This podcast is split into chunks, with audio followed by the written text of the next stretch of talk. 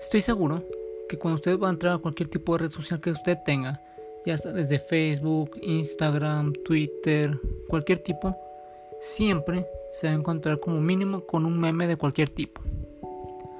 Buenas tardes, soy Alejandro de la Cruz Muñoz y el día de hoy voy a hablar sobre un tema muy bien conocido para toda la sociedad y para todo el mundo.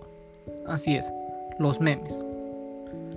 El primer argumento va a ser que la palabra meme hace referencia a ideas, comportamientos o estilos que se extienden culturalmente entre personas, por lo que puede deducirse que los memes se utilizan mayoritariamente para hacer burlas a ideas, estilos o, comportamientos que normalmente están de moda. La conclusión sobre este argumento es que concluyo que los memes de la actualidad solo se hacen o se usan para hacer burla a cosas que están pasando en la actualidad, que se ponen de moda. Por ejemplo, actualmente no me dejarán mentir que hay muchos memes sobre la, la pandemia, sobre el coronavirus, sobre las escuelas, sobre todo. Mi segundo argumento es que los memes afectan a los jóvenes tanto positivamente como negativamente, porque el uso de memes puede hacer que los jóvenes tengan un, un lenguaje puede ser más fluido y que se entiendan mejor.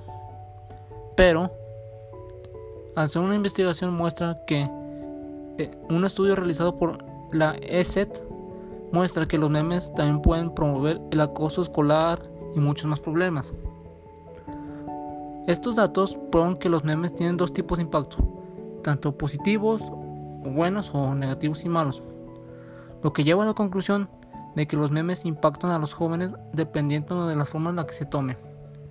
Por ejemplo, si un joven usa memes burlándose de sí mismo, pero sin ofender de un grado muy alto a una persona, pues puede que se lleve una, o sea, una relación muy buena. Pero si se empieza a compartir cosas muy malas, por ejemplo, en este estudio que se promueve el acoso escolar, obviamente los memes van a tener un impacto negativo en la sociedad.